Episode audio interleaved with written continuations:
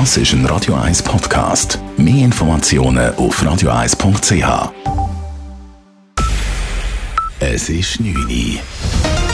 Radio 1, der Tag in 3 Minuten. Mit dem Raphael Wallimann.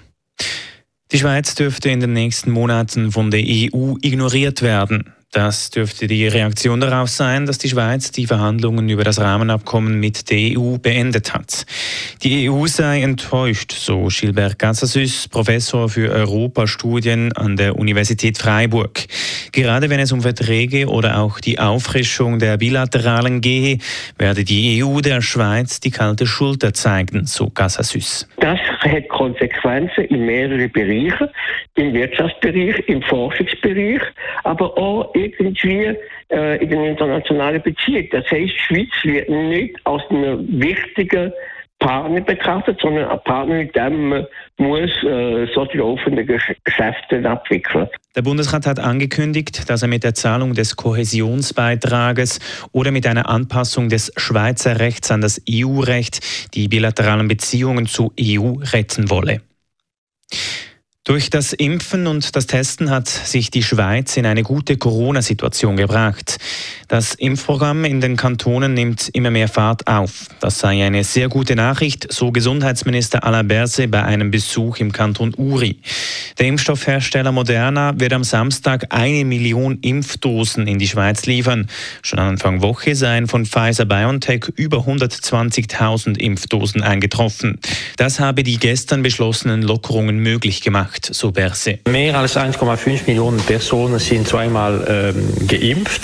Aber vor allem die Lieferungen, die kommen weiter. Am äh, Dienstag haben wir unter 20.000 Dosen von Pfizer BioNTech erhalten. Übermorgen treffen eine Million zusätzliche Impfdosen von Moderna ein.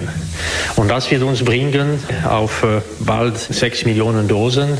Derweil wurden in der Schweiz bereits mehr als 4 Millionen Impfdosen verabreicht. Über eineinhalb Millionen Menschen sind vollständig gegen das Coronavirus geimpft. Die Street Parade muss diesen Sommer erneut abgesagt werden. Bis zum Schluss hätten sie gehofft, geplant und gekämpft, heißt es in einer Mitteilung der Organisatoren. Schweren Herzens hätte man den gestrigen Bundesratsentscheid zur Kenntnis genommen und müsse nun die Street Parade 2021 absagen. Man würde den Entscheid verstehen und sei zuversichtlich, dass die nächste Street Parade am 13. August 2022 stattfinden kann. Bereits im letzten Jahr musste die Street Parade Corona-bedingt abgesagt werden. Der Event lockt jeweils bis zu einer Million Menschen nach Zürich. Auch das Zürich Open Air wurde für diesen Sommer in seiner gewohnten Form abgesagt. Allerdings wollen die Organisatoren ein Alternativprogramm in einem kleineren Rahmen durchführen, wie sie heute mitteilen. Der Bund hat heute wieder Großbritannien auf die Liste der Corona-Risikoländer gesetzt.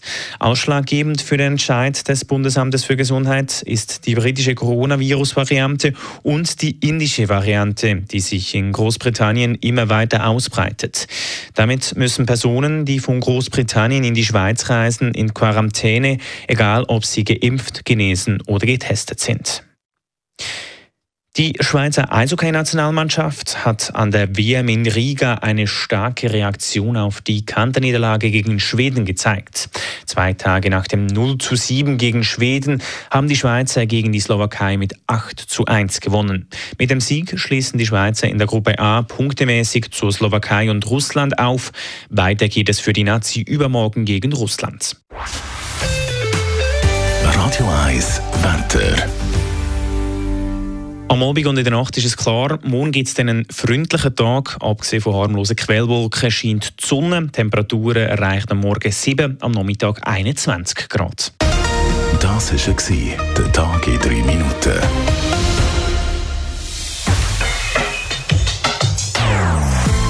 Non-Stop Music auf Radio 1. Die besten Songs von allen Zeiten. Non-Stop.